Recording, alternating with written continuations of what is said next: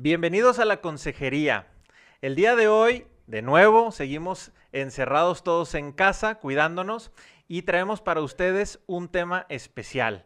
Vamos a hablar, ahora que todos estamos permanentemente conectados a la red, a redes sociales, a todo tipo de aplicaciones, pues esto representa un riesgo que nosotros como papás y las mamás no necesariamente estamos enterados de a qué nos estamos metiendo. Pensamos que todo es muy noble y que siempre nos están cuidando, pero no siempre es así. Para eso hemos invitado a un invitadazo el día de hoy que nos va a platicar de este tema. Quédate, escúchanos o ve este capítulo de la consejería.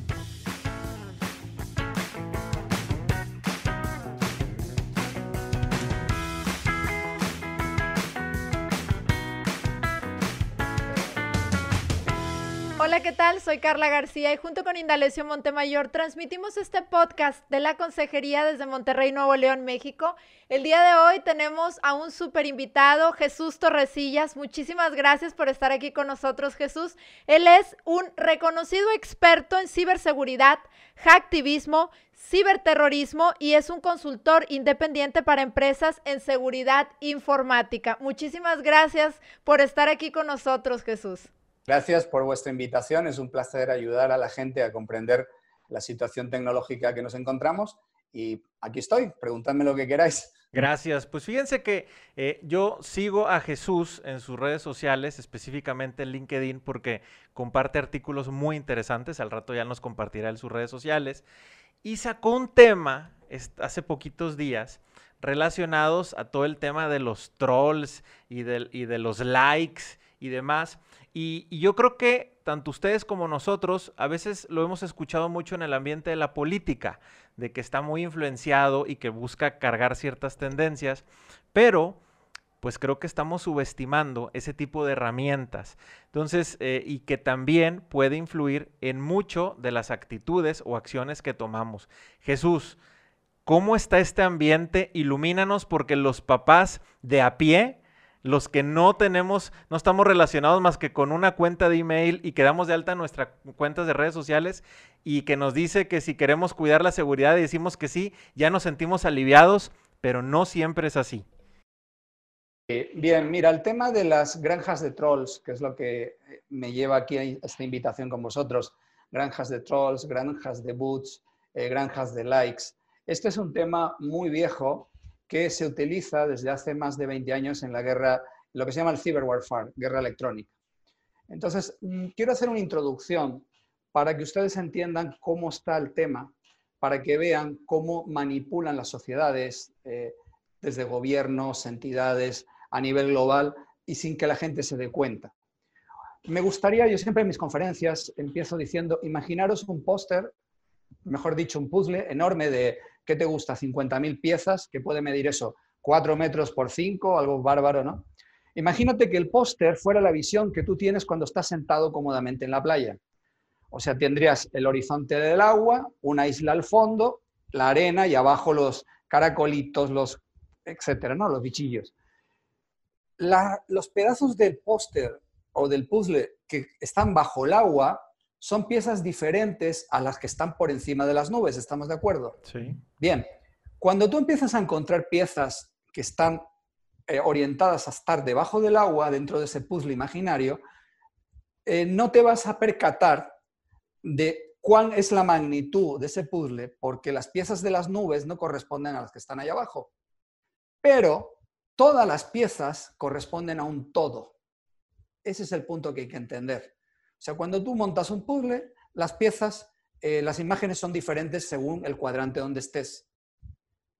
Y la gente que está, en este caso del puzzle, eh, o los eh, peces, los cangrejos, en esa imagen virtual no se van a dar cuenta que pertenecen a un todo donde arriba hay una isla, hay nubes, hay pájaros y está el sol. Ahí es donde yo voy. ¿Por qué digo esta introducción?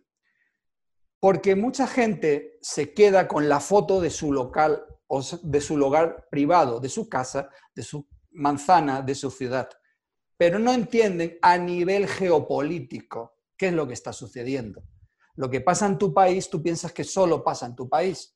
pero no te das cuenta que lo que pasa en tu país estás en un marco de referencia que se llama la Tierra, donde hay una geopolítica interacción. O sea, la gente está conectada, quieras o no quieras. Entonces, explicado esta introducción de lo que vamos a hablar hoy, yo os quiero eh, ir poco a poco introduciendo en la materia, porque mucha gente se pierde en el norte diciendo, ah, es que este partido político es el mejor de todos. Sí, pero no te das cuenta que ese partido político es la oposición de otro partido político que está dentro del mismo marco de referencia que es un país. Y como esto, todo. Bueno, y me vas a preguntar, bueno, ¿esto qué tiene que ver con la familia? Mucho. Pero hay que introducir a la gente a la situación, hay que aterrizarlos para que comprendan lo que viene después. Decía Joseph Goebbels, que era el principal, o el, decir, el jefe de, de mercadotecnia de Adolfo Hitler, que una mentira dicha muchas veces se convierte en una verdad.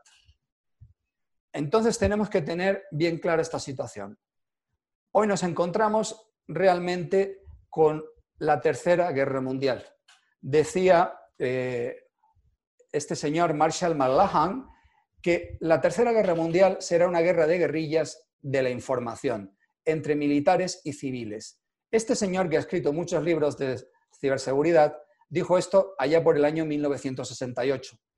Y este señor es asesor de gobiernos de, Estados Unidos de diferentes eh, épocas. Hay que entender como guerra de la información tanto la información veraz como la información eh, ficticia o destructiva. Entonces, hace 20 años, eh, más o menos, se produjo la primera gran guerra de información documentada. Em, se llamó la guerra de los juguetes. Entonces, bueno, ¿y eso qué tiene que ver? Sí.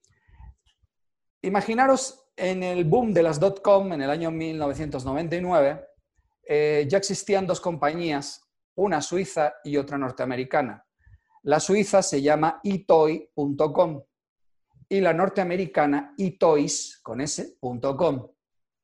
Bien, los gringos, todos ellos, como siempre, en su arrogancia, en su, su soberanía internacional, quisieron comprar el dominio de itoy.com por un simbólico millón de dólares. Estos le devuelven un dedo pintadito en la pantalla, como un fuck you. ¿Quién eran y quién son Itoy?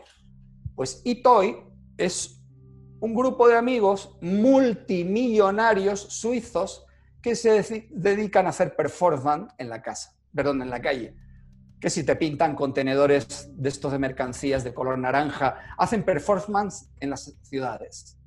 Pero esta gente está muy conectada con hacktivistas de todo el mundo, en especial de Inglaterra.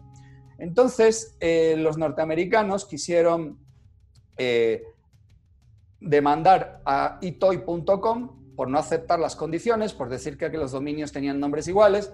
En fin, se intentaron inventar mil argucias y los de Itoy, como decimos en España, se les inflaron sus atributos masculinos y dijeron, ahora os vais a enterar. Itoy corrió la voz por toda la comunidad internauta europea y desarrollaron con, amigos hackers ingleses un comprador virtual. ¿Qué es esto? Imagínate tu computadora que se metiera en amazon.com y en vez de una sola sesión fueran 20 o 30, 40 sesiones simultáneas concurrentes y compra y compra y compra y compra y compra y compra y en el último momento cancelas la operación y vuelves a empezar. Imagínate que tienes 15, 20 mil computadoras de toda Europa haciendo lo mismo en tiempo real contra el dominio de itoys.com. Eso en la campaña de Navidad del año 1999 al 2000. Automáticamente aparece en el Nasdaq que la compañía itoys.com es la compañía por Internet menos accesible del mundo. Te lo resumo perdieron 200 millones de dólares. Al año y medio siguiente desapareció. Esa compañía fue absorbida por Toys R Us, también en quiebra.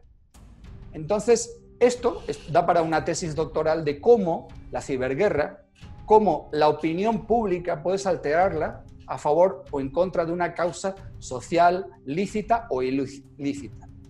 Pero tranquilos, más adelante vamos a ver cómo impacta esto en la familia.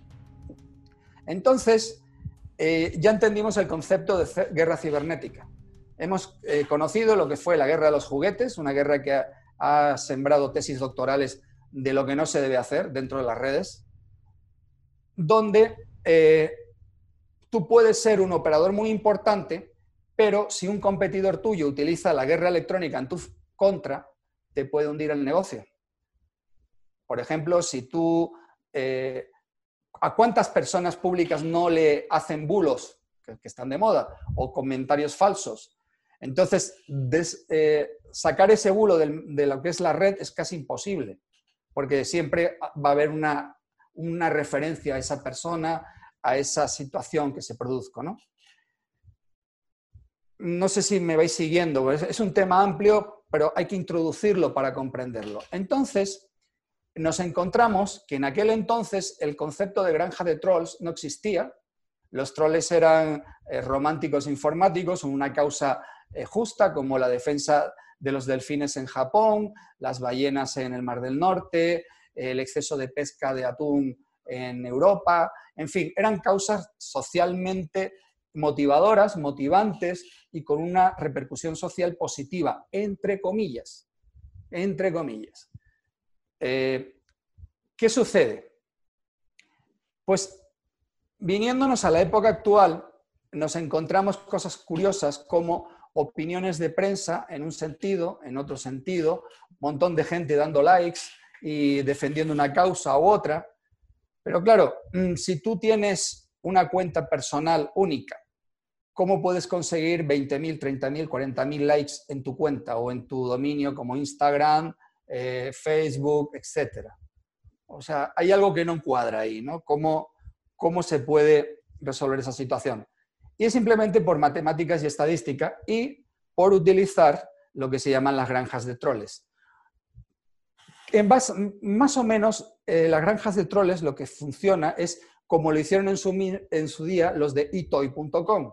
Es decir, seleccionas un blanco, un target, y lanzas contra él todo lo habido y por haber en la red, hasta dejarlo fuera de juego o offline, el famoso error 404 en una página web que normalmente suele ser por saturación de pedidos hacia la red. Entonces, aquí lo que hay que tener claro con esto, que en el mundo actual eso se reproduce exactamente igual que hace 20 años. ¿Cómo? Bueno, pues en vez de tener a 15, 20 o 30 mil personas simpatizantes dentro de una sentada virtual, que es así se llama, lo que haces es generas likes de manera automática. Es decir, eh, puedes tener un montón de celulares conectados a un núcleo centralizado con ciertos programas de control eh, automática, eh, dando likes por todas partes. O puedes tener a un montón de gente con un montón de celulares haciendo lo mismo de manera un poco aleatoria para que los proveedores de servicio de redes no se percaten de que están siendo utilizados por una granja de trolls. Básicamente lo que hemos llegado desde la guerra electrónica del eh, año 2000 hasta ahora es que han evolucionado la metodología de hacerlo. ¿Y cómo ha evolucionado esto? Pues eh, muy sencillo. Hay países que venden esos servicios. Puede ser Afganistán, puede ser la India, puede ser China. Y no te engañes, aquí en México los tenemos también. En todos los países hay granjas de troles. Eh, ¿Cómo contratas una granja de troll? Pues es muy fácil. Ellos siempre tienen una pantalla, aunque se van a enfadar con lo que voy a decir, pero es la realidad. Se llaman las empresas de mercadotecnia digital. O sea, si tú quieres anunciar un producto en la red, tienes de dos sopas. O pagas un dineral a Facebook y Facebook lo promociona por un formato, digamos, de, de tipo de cliente promedio que tú desees que llegue tu producto, o lo que haces es anuncias el producto y debajo en los comentarios metes 50.000 likes. Y de alguna parte han salido esos likes. O sea, eso no es eh, fortuito en la mayoría de los casos. Entonces, las empresas de mercadotecnia digital se apoyan en granjas de troles. Esto les toca ligado que se lo digan, pero es la realidad. A mí, por ejemplo, volviendo al comentario que tú dijiste, eh, me sorprendió que un simple comentario mío que dice que es un post pequeñito sobre hablando de granjas de troles, al día de hoy lo han leído 70.000 personas en seis días. O sea, no era mi objetivo eh, esa barbaridad de gente, pero tampoco era, mi, mm, era esperado por mí la cantidad de comentarios que he tenido que contestar. incluso hay gente que ha hecho artículos sobre ese post que yo hice pidiéndome permiso para incluirme dentro de las referencias y yo me quedé impresionado. O sea, mm, yo lo miraba desde un punto de vista científico. Esto es una parte de cyber warfare, de guerra digital. O sea, realmente me importaba poco eh, el alcance que hubiera tenido. Simplemente era un artículo muy técnico, muy preciso para gente eh, que está en el mundo de, de, la tecnología digital como factor estratégico, decir, oye, cuidado si no tienes en cuenta la guerra electrónica, es decir, las granjas de trolls, los bootnets y todo esto, tus acciones de tu compañía, gente malintencionada te las puede tirar abajo. O tus accesos a tus servidores pueden ser tirados abajo. Entonces, bueno, yo creo que hecha esta introducción, eh, la gente ya puede entender lo que es una granja de trolls y una granja de likes o un bootnet. Realmente son robots, o sea, son sistemas automatizados que contestan encuestas en de modo automático para desviar la curva gaussiana de aceptación dentro de, una campaña sobre un candidato, sobre otro, sobre un producto, sobre otro. O sea, es, digamos, alterar al consumidor o al ciudadano o, al, o a la persona sus gustos de eh, criterios de selección de un producto u otro de una, o de una campaña política, alterando la percepción global. ¿A qué me refiero con alterando la percepción global? Se han hecho experimentos, tú agarras, por ejemplo, en un salón de clase, eh, le dices, bueno, el, siguiente que llegue, esta carpeta, la vamos a decir todos que es, de color rojo. Y todo el mundo sabe que es una carpeta verde. Bien, de repente llega un alumno tarde y le dice, bueno, como castigo te pones ahí de pie con esta carpeta roja, por ejemplo. Cuando he dicho que todo el mundo sabe que era verde. Y el tipo se queda, oiga, profesor, pero esta carpeta no. A ver, ¿de qué color es la carpeta? Y toda la gente va a decir, ¿de qué color? Pues roja. ¿Y la carpeta de qué color es? Verde. ¿Y por qué no dicen la verdad? esa persona, ¿por qué no dice la verdad? Por el miedo escénico que implicaría ir en contra de la posición eh, mental de la mayoría. ¿Entendéis ese punto? Sí, claro. Entonces, desde este concepto de manipulación social, que un hecho que tú no consideras lícito, propietario y justo, pero como la mayoría sí, tú para no quedar fuera de la opinión de la mayoría, haces lo que dice la mayoría. Eso es manipulación de masas. ¿Entendéis el punto de conexión? Claro. Bien, ya te expliqué la introducción de la guerra electrónica, cómo funciona la manipulación social en base a los likes, cuantos más likes recibe una entidad, un partido y demás, todo el mundo cree que es bueno y por eso le votan, pero no porque estén convencidas de la calidad del producto o de la situación. Bien, y ahora llegamos a la familia. ¿Y cómo nos impacta esto en la familia? Vosotros dijisteis, antes de que ahora mismo, en estos tiempos de, encierro, estamos todos eh, asustados en la casa, ¿no? Con una situación de preocupación general, una histeria colectiva, etcétera, etcétera, etcétera. Pero antes de esta situación, nuestros queridos hijos tenían redes sociales. ¿Os acordáis? En la época del instituto, la más bonita bailaba con el más guapo del salón, ¿cierto? Bien. Hoy en día, la más bonita baila con el que tiene más likes del salón. ¿Empezáis a entender el problema? Luego, hoy en día se ha trasladado el escenario real al escenario virtual, en percepción. Por ejemplo, en el tema de las granjas de trolls, hay compañías eh, que se dedican a comprar, o sea, a vender likes. ¿Para qué? Para ayudar a la gente a ser más populares en las redes sociales. O sea, hay que tener muy claro esto. O sea, hay que tener estas cosas que están sucediendo y es el mundo real. O sea, esto no es ficción. Hay empresas especializadas en vender likes a gente que se los compra. y hay un montón de casos de esto. Tú puedes buscar comprar likes o comprarlikes.com, páginas por el estilo. Entonces, una persona que, por ejemplo, no es famosa y está estudiando, por ejemplo, en la, empresa, en la Facultad de Ciencias de la Comunicación, aquí en Monterrey, Resulta que una chica mona que no la conoce sino en su casa tiene 80.000 seguidores. Y dice, a ver, a ver, ¿de dónde viene esto? O se desnuda y muestra fotos eróticas o realmente eh, no tiene sentido esto, ¿no?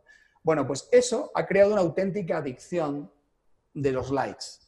Es como la mamá que hace un pastel maravilloso, buenísimo todo él, y resulta que ese pastel maravilloso eh, no recibe likes, porque a nadie le importa. La sensación de frustración que tiene es enorme y la permea criticando a los hijos, mentándoles la madre, siendo más eh, agresiva. Pero en cambio, si cuando publica ese pastel recibe 15.000 likes en dos horas, esa madre, ¿dónde le elevas su autoestima, su autoconcepto? A otro nivel. Efectivamente. Y es falso, eso es falso. Entonces, hay que tener cuidado que ahora mismo estamos en una, en una sociedad banalizada donde tantos likes tienes, tanto vales. El chico bonito sale con la foto de un coche, de un, de una marca X muy cara, aunque no sea de él y el coche pasó en ese momento por la calle, para sentirse importante. O sea, estamos midiendo la importancia de las personas en número de likes. Sí.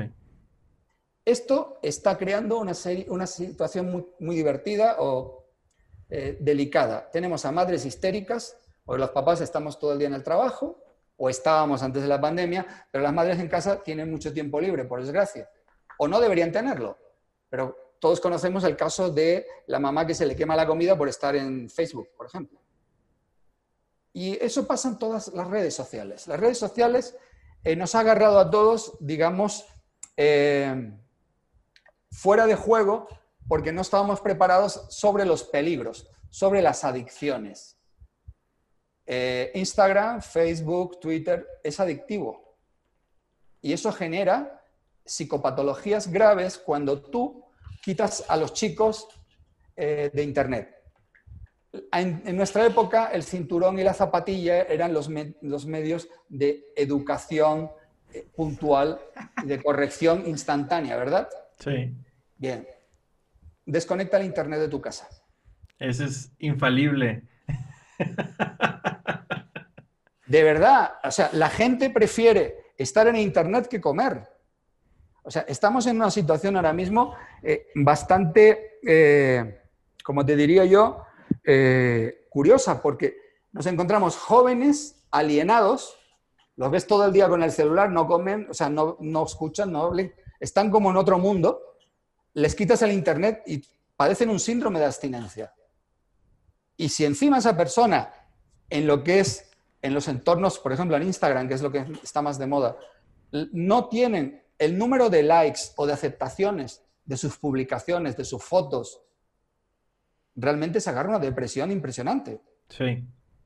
Entonces, las granjas de trolls también están siendo utilizadas por gente con vanidad, con alter egos exorbitados, eh, gente que tiene problemas de identidad propia, han sido sobreprotegidos, sobrecriados, sobremimados, sobre todo lo que tú quieras pero no les han inculcado a los padres valores, como son la humildad, el respeto, el trabajo, la camaradería, el trabajo colectivo, la ayuda, la fe también. Entonces hay que entender claro que cuando a una sociedad le quitas la fe, la conviertes en un esclavo tecnológico. Porque ellos eh, están enfocados por y para las redes sociales. Y es una realidad triste. Entonces, los padres hemos hecho algo muy mal. Yo veo a las mamás primerizas, todas progres ellas, todas así fresitas, que al niño de un año le regalan un iPod. A ese niño le estás cortando las alas. ¿Por qué? ¿Os acordáis de, de un anuncio de una famosa tarjeta de crédito que decía, se veía un niño jugando con una caja y el padre compra regalos, regalos, regalos y el niño con la caja de cartón jugando por la casa. Y dice, para todo lo demás, Mastercard. O sea, los niños quieren jugar con el fango, con el barro, con la arena, con las cajas, con los palos, a jugando a exploradores. Porque eso realmente le despierta su capacidad de, de conexión neuronal y además de creatividad. Pero cuando tú le das un iPod o le das un celular a un niño, lo tiene todo, no imagina nada su conocimiento no está en su cabeza, está en el entorno virtual. Sí. Entonces, ya a partir de ahí estamos creando una generación de arrogantes, mamones, afrentosos, maleducados, eh, gente, eh, ¿cómo te diría yo?, cínica y gente despiadada. Esa es la realidad que tenemos en nuestra juventud. Hay que llamarla por su nombre. Y eso es por culpa de que papás comodones les dieron tecnología a los niños que los padres no conocían los límites. Entonces, volviendo al punto que estamos hablando ahora de la vanidad, tenemos, por ejemplo, las cámaras. La gente prefiere tener una foto, un selfie y demás. Oye, en mi época eso no existía, bueno, en nuestra época. Tú tenías un carrete de Kodak de 35 fotos o de 12 fotos o de 24 y sacabas una foto. Y esa foto era el referente de la familia. Hoy en día, hasta cuando van al baño se toman fotos. Quieren fotografiar todo. O sea, quieren hacer una película de tiempo real. Entonces, esas películas de tiempo real necesitan una tecnología atrás gigantesca para satisfacer esas necesidades. Entonces, yo considero importante que los padres comprendan que eh, las granjas de troles, las granjas de boots, todo esto, por ejemplo, los, youtubers, los youtubers son deformadores de la mente de la juventud, del pensamiento, porque se creen, la juventud, que esos tipos lo que dicen es la verdad. O sea, yo creería un youtuber que tiene un doctorado en el MIT, de que ha escrito no sé cuántos libros, de que es un auténtico motivador de masas y de conciencias, porque es una persona bien preparada. Pero un huerco de 18 años hablando de geopolítica, tú dices, espera, espera, espera, espera. Perdona, tú no tienes ni idea, ni sabes de lo que hablas, pero tienes a montón de huerquillas que te están siguiendo, porque eres bonito, porque eres guapo, y ahí están todas como likes, likes, likes, likes. Y al revés. Entonces, los padres deben considerar que los medios electrónicos es un arma de invasión dentro de la intimidad familiar.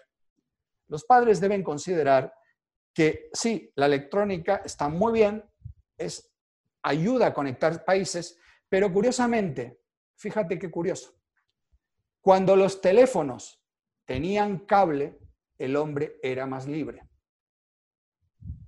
Fíjate qué detalle. Sí, sí definitivamente.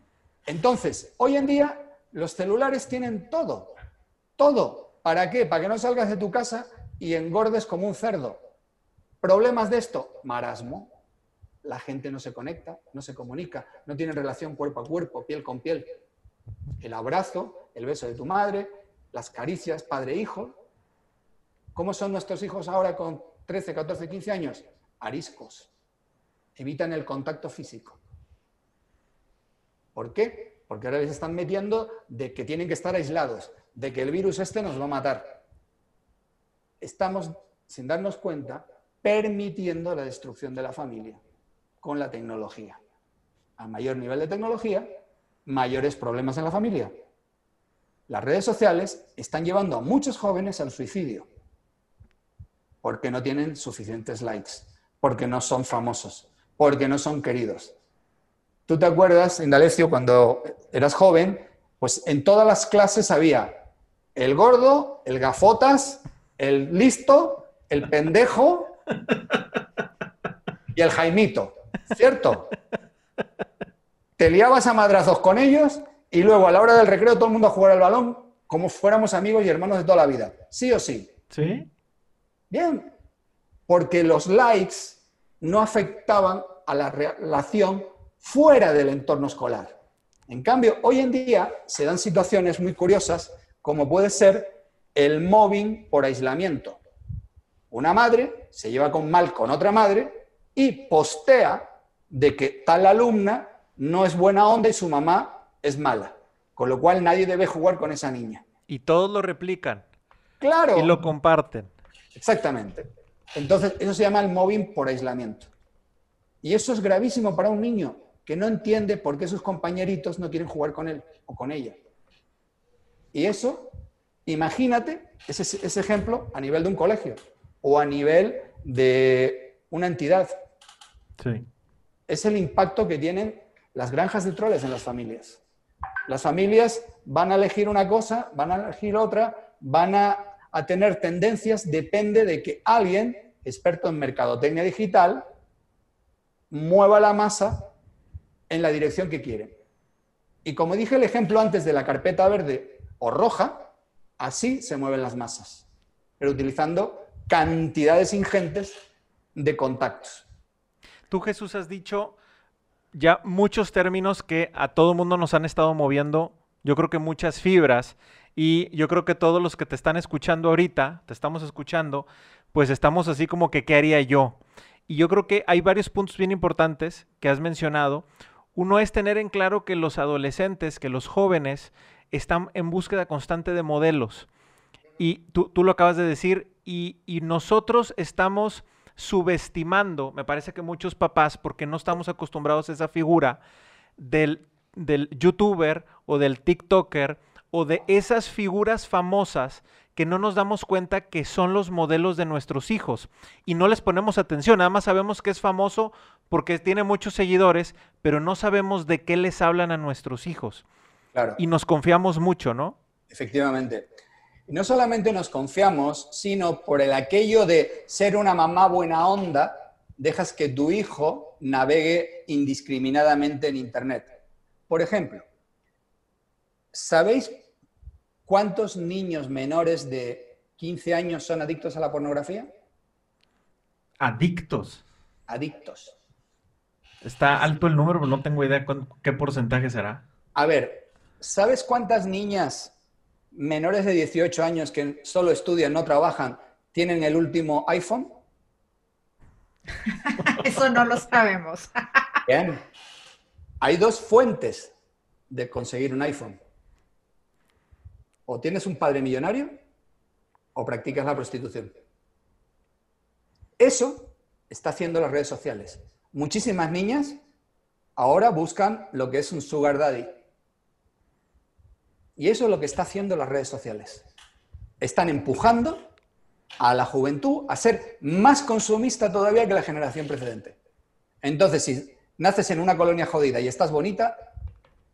Puedes tener lo que quieras. Exactamente. Eso es lo que te vende. Perdón, perdón. No, que eso es lo que te vende.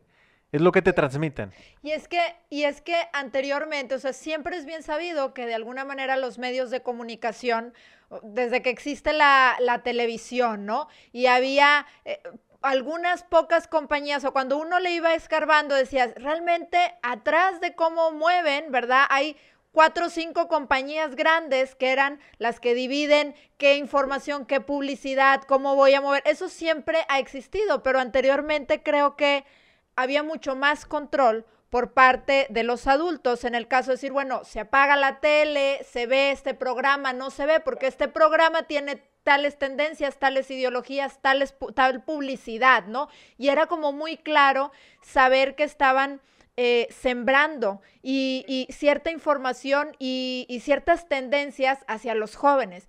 Pero hoy por hoy, como tú lo dices, realmente no sabemos. O sea, porque el, uso indiscriminado, cada, cada, no es lo mismo decir, yo controlo cuántas televisiones hay, qué programas se ven, si quito, si pongo, etcétera. Pero en realidad ahora estamos dando indiscriminadamente aparatos electrónicos, ya sean eh, los teléfonos, este, celulares, este, todos los smartphones, o sean las tabletas, o sean las computadoras, pero realmente tienen contacto, nuestros hijos tienen contacto con ellos. Y hay un punto en que si no hay control, se mete información por ahí, pero, fácil, ¿no? Mira, te voy a, te voy a contar un dato sobre esto.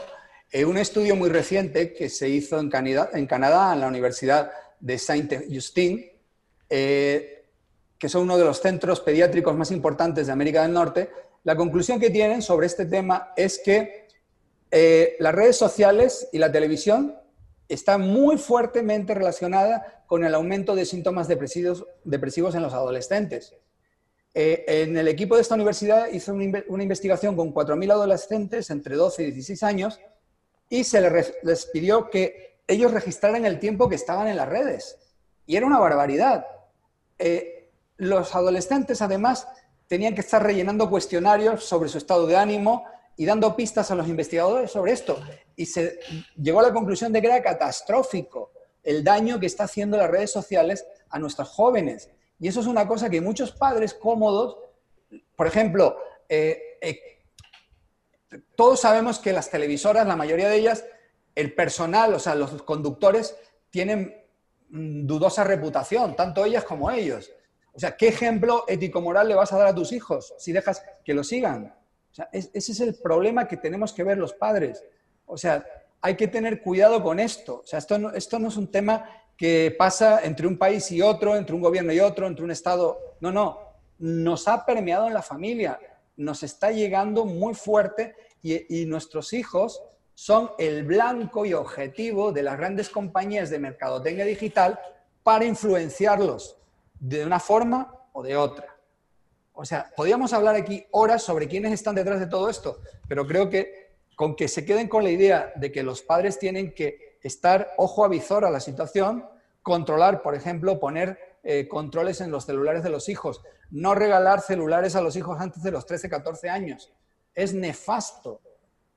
Primero por las radiaciones que generan, por las adicciones que generan y luego por la... le estás cortando las alas de la imaginación a tu hijo. Entonces, eh, yo siempre le digo a la gente, oye, yo me eduqué estudiando libros de ciencia, filosofía, historia, de aventuras. Me gustaba, eh, por ejemplo, La Isla del Tesoro, Los Hijos del Capitán Grant, El Nautilus, eh, obras de Julio Verne, de toda esta gente, literatos que te abrían la, la imagen, o por ejemplo los cómics de Tintín, que te abren la imagen, la imaginación te sitúas en el África, en la Luna, no sé dónde. Eso te abre el, conocimiento. En cambio, si de repente en una tableta tienes todo, tu cerebro se encoge. Tu, cerebro deja de, grabar registros neuronales, con lo cual tus eh, asociaciones sinápticas son mínimas. Hoy, hoy en día los jóvenes lo más que hablan son 300 palabras y no sé cuántos emojis. Muy cierto. Eh, es un problema real de comunicación. No jodas, no saben hablar el, lenguaje eh, materno para que quieran que lo mandes a estudiar al extranjero. Es absurdo, porque el cerebro humano no funciona así. No funciona así. Tú tienes que tener una fase de aprendizaje, de equivocación, de prueba y ensayo, repetición, hasta que llegas al concepto general. Tienes dos formas, la síntesis o la abstracción. Entonces, no tienes de otra. O sea, si un niño chiquito pregunta, oye papi, ¿qué es eso? Un perro. ¿Qué es eso? Un perro, un perro, un perro, un perro. De repente ve una cosa con cuatro patas y la cola y hace wow, dice, papi, es un perro. Llegó a la abstracción. ¿Entiendes? Y la inducción es explicarle los conceptos y lo vas llevando hasta que se dé cuenta de que eso es un perro. Entonces, eso, eso no ha cambiado. En los griegos antiguos decía que el conocimiento estaba dentro del ser humano y que el maestro o el mentor era quien lo sacaba el conocimiento. Bien, es una parte de verdad, pero la realidad es que copiamos modelos, copiamos modelos. ¿Qué rábanos va a copiar un niño de una computadora? Nada. Sí, va a tener la mente a golpe de clic en todas partes, pero no va a conocer al vecino de al lado, al vecino de arriba y, va a perder la capacidad de interacción con el entorno. No, y, capacidad también de tolerar la frustración, porque estas cosas, este, como dicen, pues no es que mi hijo sea súper inteligente y le entiende muy bien al iPad y está pequeñito y sabe cómo hacer la aplicación. No, la realidad es que las aplicaciones están hechas para que un niño que pequeño las pueda utilizar, ¿no? Y yo leía alguna vez haciendo una investigación y también preparando una conferencia que decía, realmente no hay estudios, porque eso es lo que te venden muchas veces, es, oye, es que con tal aplicación el niño va a aprender matemáticas, y el niño va a aprender no sé qué, y el niño hablar, etcétera, y lectoescritura, y dicen, a ver, seamos, o sea, objetivos. Si realmente tú has hecho estudios nadie tiene un estudio que me diga tal aplicación, yo te puedo asegurar que desarrolle la inteligencia. Claro que no, eso no existe. O sea, eso, si realmente no hay estudios, ¿por qué seguimos permitiendo este consumismo, verdad? Y que nos brille, realmente pues es por la comodidad. ¿Por qué? Porque esto lo va a entretener mucho tiempo y entonces sé que no se va a poner en riesgo, sé que yo voy a poder poner mi atención en otra cosa, pero no hay nada que nos diga que todas estas fabulosas aplicaciones y programas que van a desarrollar supuestamente la inteligencia cumplan ese cometido, porque el cerebro humano no se desarrolla en base a clics. El desarrollo humano se desarrolla como tú lo comentas, en base a muchos procesos cognitivos que son mucho más complejos que estar picándole a una pantalla, ¿no? Efectivamente, mira, yo a los padres cuando me preguntan,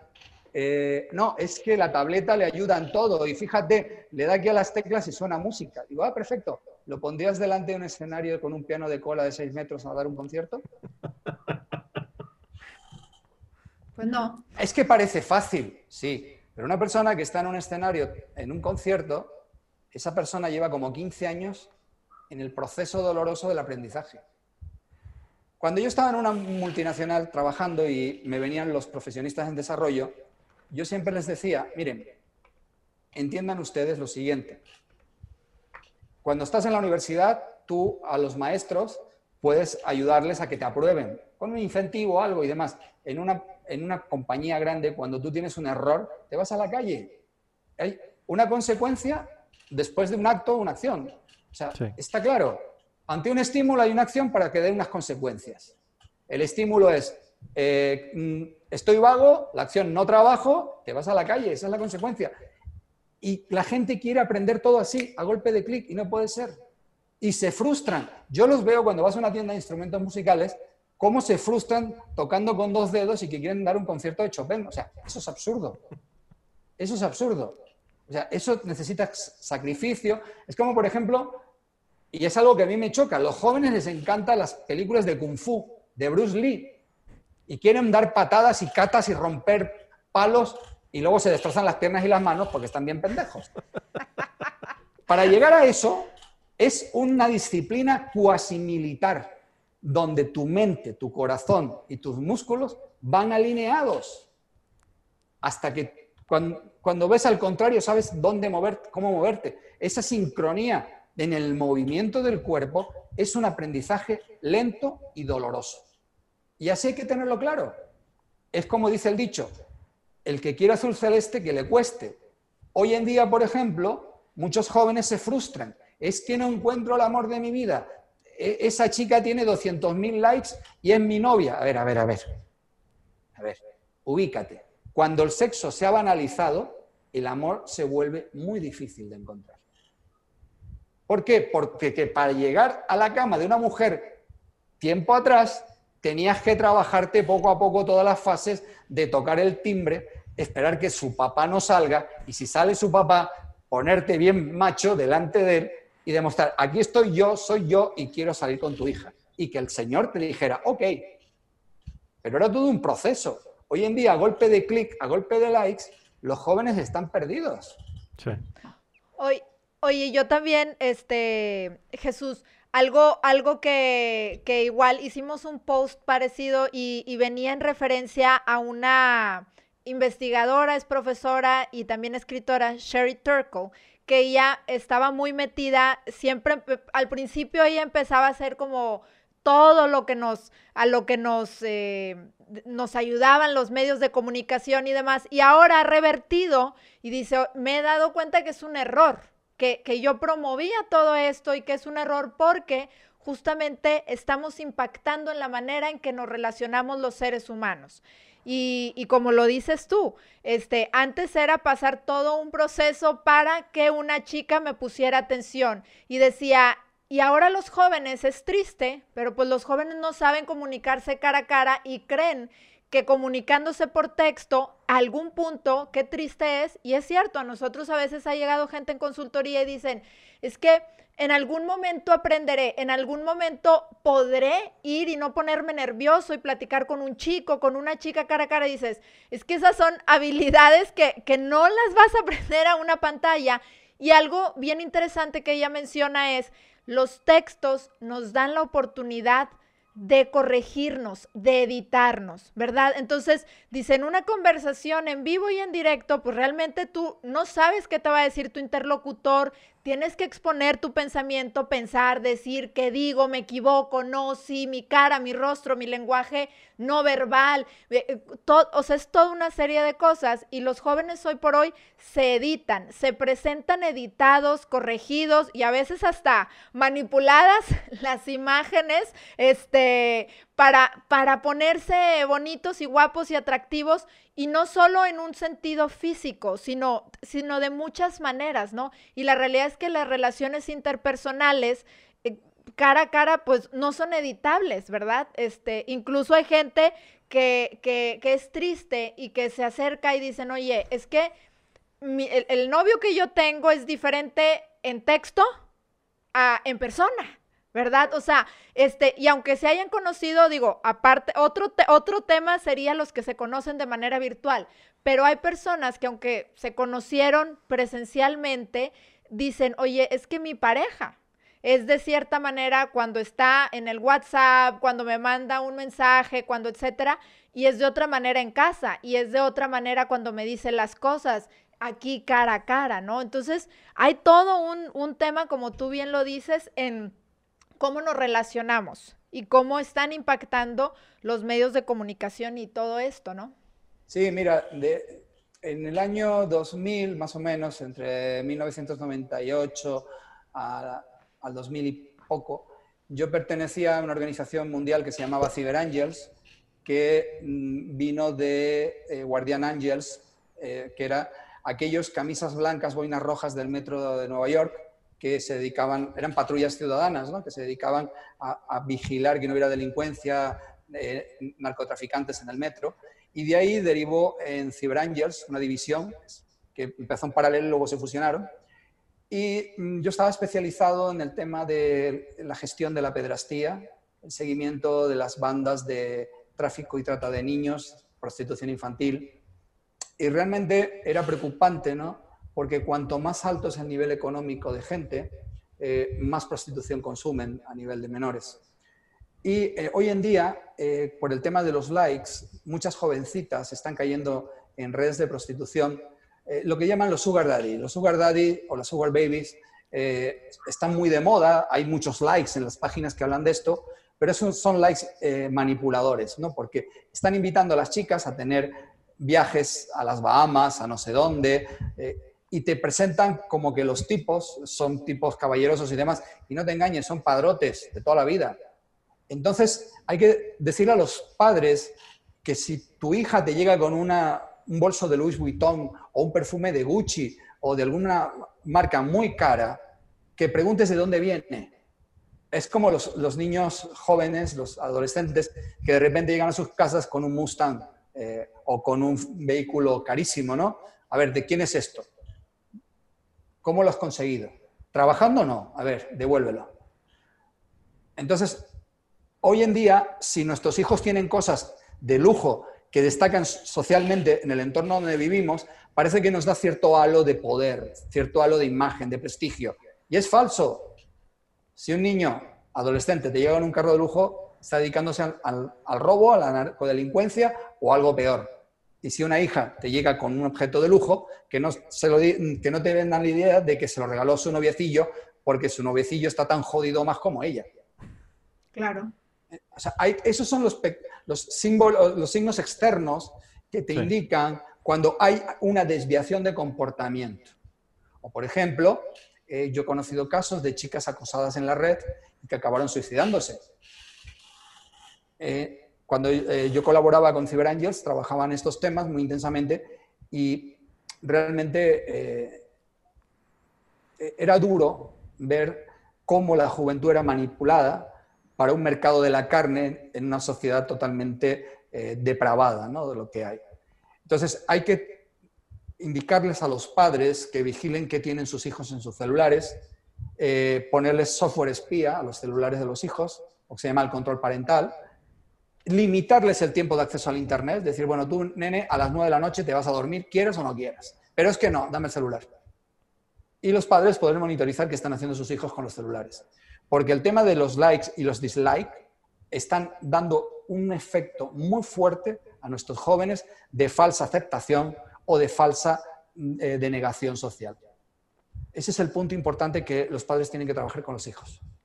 Que era, que era, era la, la, la, pregunta que quería hacerte, porque se nos está yendo el tiempo, Jesús, pero nos dejaste muy picados y nos tienes así, este, yo creo que la, toda la gente que nos está escuchando también, como que con focos de alarma, pero no, no, no nos quedemos con, con, una preocupación, sino con una ocupación. Y tú ahorita nos acabas de decir algunos puntos muy importantes. Uno es, pues, instalar alguna aplicación que nos permita estar monitoreando este, el tema de restringir el uso de los equipos móviles también era otro que estabas mencionando. Las edades, también comentaste que hay ciertas edades donde dices, aquí no es necesario y no demos dispositivos móviles a niños menores de 13 años, ¿no? También. Eso sería otra, otra a la hora del desayuno, la comida y la cena, prohibir los celulares, las tabletas, todo. O sea, los padres tienen que hablar con los hijos, los hijos con los padres. Por ejemplo, ahora con esta pandemia hay un chiste que corre por ahí que dice un amigo a otro, oye, ¿sabes qué? Eh, me encuentro una señora que vive conmigo, me acabo de dar cuenta que mi esposa y está bonita. Otra cosa importante es detectar los cambios de humor de los chicos, porque cuando un chico cambia de humor, cuando hay un problema con tus hijos, lo primero que se nota es la bajada de calificaciones. Si es un buen estudiante, baja las calificaciones. Eh, aguas puede ser objeto de ciberacoso, un tema de dislikes, un tema de eh, inseguridad, un tema de sexting. Hay que explicar a los hijos que no manden vídeos ni familiares, ni de mascotas, ni sexuales por las redes sociales. Está muy de moda en Instagram, las chicas se ponen ropa eh, muy cortita, muy, para tener no sé cuántos miles de likes. O sea, yo investigo esto, es un trabajo eh, en, la en, la sombra, eh, muy arduo, eh, porque también, bueno, pues por desgracia, hay poca gente que se dedica al tema del cibercrimen a nivel grande, o sea, las policías no están preparadas. Entonces es complicado cuando llegas a un padre y le dice, oye, mira, mírate esta liga y verás qué te vas a encontrar. Y el padre se plantea, pero bueno, ¿yo qué he hecho en mi vida? Mi hija prostituyéndose en las redes, o mi, o mi huerco vendiendo eh, productos farmacéuticos prohibidos en las redes. Y todo es por la búsqueda de la aceptación, de la notoriedad, del prestigio económico y de sentirse el mejor. Entonces, los padres tienen que enseñar a sus hijos a ser humildes, a trabajar duro, a inculcarles valores y sobre todo estar pendientes de ellos. Por ejemplo, el otro tip sería las cuentas de usuario y password de las computadoras y de los celulares de tus hijos, los padres las tienen que conocer quieras o no quieras. Y te quitas. No hay de otra. Exactamente, quieras o no quieras. Sí, los hijos te pueden saltar con software de VPNs eh, apócrifas, ¿no? Para saltarse todos los controles también, pero si tú tienes un buen antivirus o un control parental dentro de tu celular o del celular o la computadora de casa, el papá tiene que monitorizar eso. Porque es preferible que el padre haga un seguimiento a que un día le toquen a la puerta a la policía y le diga, oiga, mire, su hijo está en la cárcel hizo este delito. O, mire, eh, esta chica la conoce usted, es mi hija. Pues mire, resulta que la acaban de matar unos tipos, se dedicaba a la prostitución. Pero ¿cómo es posible? Claro. Muchos padres no quieren ver lo malo de sus hijos. Y al no querer ver lo malo de sus hijos, son también cómplices de su declive. ¿Qué impacto, Jesús? ¿Qué impacto, Jesús? Yo creo que, yo creo que todos nos quedamos con tarea después de escuchar este... Eh, la realidad es que nos, nos, diste un panorama, yo sé que nos diste un brochazo, porque esto es mucho más profundo. La verdad es que agradecemos mucho el esfuerzo que hiciste en aterrizarlo a los papás de a pie que a lo mejor no dominamos tanto este, este tema, pero creo que nos has hecho y nos has movido muchas fibras que espero que a todos nos motiven más que llenarnos de miedo, al contrario, que sea un motivante para emprender acciones. No necesitamos esperarnos a que nuestros hijos tengan los 10, los 12, los 14 años, sino desde antes ya podemos empezar a trabajar en, en esa en la voluntad, podemos trabajar en la paciencia, podemos trabajar en muchas virtudes que son las que nos van a ayudar a lidiar con ese adolescente o con ese chavito que va a demandar porque todos sus amigos tienen un equipo electrónico, yo también lo quiero. Tenemos que anticiparnos a eso los que tenemos más chicos y los que están pasando, a lo mejor sí por un proceso de adolescencia, pues ni modo, el papá y la mamá son, somos nosotros y somos los que tomamos decisiones. Y que... Mira, Indalense, perdona, Sí. es que se me va la idea. Un punto importante es hacer granjas de padres. ¿A qué me refiero? A ver. Si vives en una comunidad cerrada, una, una colonia privada, que los papás se conozcan entre ellos, que hablan de estos problemas, porque no son problemas solo de una familia, son de todo el mundo. Sí. Entonces, que los padres hablen y que entre ellos también busquen la mentoría de gente experta que les ayude a abrir los ojos sobre las situaciones que están pasando. Muy bien. Muy buen, muy buen tip Oye, también. y, y es que es- eso es muy cierto, porque eh, a veces es, es cierto que ahora dices, bueno, si ya hay grupos de WhatsApp de las mamás del salón de esto, a veces dices, pues usémoslo en pro de, a ver, vamos a ponernos de acuerdo. No celulares, porque, porque al final de cuentas es lo que tú nos, nos vienes a decir, detrás de todo esto hay intereses consumistas, o sea, a lo que le quieren pegar definitivamente es nuestros hijos pues no tienen el mismo criterio seguramente que tiene un adulto y aún así el adulto con cierto criterio también nos mueve eh, ciertas cosas, ¿verdad? Pero al final de cuentas este es un mundo consumista y, y lo que hay detrás es esto, impactar en, en la vanidad, el consumismo, la imagen, etcétera, y es lo que tenemos de alguna manera que ir frenando evidentemente eh, con valores, este, con, con lo que estamos formando en nuestros hijos, este, que ese es como el, cimiento más importante, pero pues saber que este monstruo que está detrás, al final de cuentas, está buscando comer, ¿verdad? O sea, no, no, es, no es como que, ay, pareciera ser, no, está buscando, tiene, un, tiene una finalidad y nuestros hijos son el objetivo. Y no es para alarmarnos y no es para este, decir, bueno, no salgo y me quedo, no es, no es eso, pero sí tenemos que formar, que educar y estar presentes. De, hecho, eh, hay un chiste de una mamá que le pega con la chancla al hijo, ¡bumba! Mamá, ¿por qué me pegas? ¡Bumba! Y le sacude otra. La primera es porque te portaste mal. La segunda, por- para que cuando te vuelvas a portar mal, si yo no estoy, la, la sientas. Por adelantado. Ya, Por anticipado. ya tienes saldo a favor. Exactamente. Entonces, eso se ha perdido. Hoy estamos creando una generación de niños frágiles de porcelana. Los tocas y tienen un, un umbral de dolor pésimo, pésimo. O sea, yo en una conferencia dije una vez a los padres, miren, si a mí el gobierno mexicano me contratara para generar, para crear desde cero las fuerzas de élite más sofisticadas del mundo, yo tendría dos escenarios posibles. El primero es darles buena comida, con camita, los fines de semana con señoritas de la vida galante, eh, música, antros, alcohol, todo lo que quieras, y los tendría muy bonitos, bien vestiditos con uniforme y ya. El otro punto sería hacerles pasar miseria, frío, necesidades, soltarlos en mitad de la selva de la Candona para que encontraran un objetivo ficticio, etcétera, etcétera. En el primer escenario, si esos soldados tienen que entrar en combate, en la primera media hora me los van a matar. En el segundo escenario, estoy dando la posibilidad a México de poder combatir contra el enemigo. O sea, tenemos que educar a nuestros hijos y formarlos en función del escenario que queramos en el futuro que ellos se desenvuelvan. Esa es la solución. Yo creo que es muy ilustrativo el ejemplo que nos estás dando. Jesús, no Excelente, nos- excelente la analogía, excelente Muy la ilustrativo. analogía. Jesús, la verdad te queremos agradecer mucho eh, este tiempo que nos has regalado para toda la gente que te estamos escuchando o que te estamos viendo.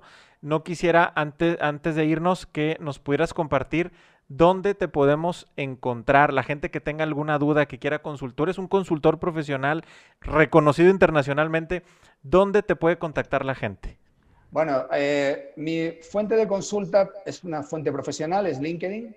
Me pueden buscar como Jesús Torrecillas, creo que debo ser el único, pero es básicamente esa. O en mi correo electrónico que es jntorrecillas.yahoo.es. Perfecto. Jn torrecillas con c casa arroba yahoo.es. Como quiera la gente que nos está eh, escuchando en Spotify o en Apple Podcast, en las notas de este video podcast vamos a dejar tu correo electrónico y también la liga a tu contacto de LinkedIn. Y a los que nos están viendo en la transmisión en vivo en Facebook o en Instagram o que nos están viendo en nuestro canal de YouTube, también le estamos dejando aquí tu correo. Jesús, de nuevo, muchísimas gracias. Gracias a vosotros. Un placer. Hasta pronto. Gracias. Y a todos ustedes que nos acompañaron el día de hoy en esta edición, creo que nos quedamos con muchas tareas. Les, eh, les agradecemos que nos hayan acompañado. Les recordamos todas nuestras redes sociales. Nos pueden escuchar en Apple Podcast y en Spotify. Y nos pueden ver en, en YouTube nos pueden ver también en vivo en Facebook y en Instagram y también pueden ver algunos fragmentos que, compartimos a través de nuestras redes como TikTok y también en Twitter. Les agradecemos que nos hayan acompañado y nos escuchamos en la próxima emisión de aquí de la Consejería. Que pasen muy buen día.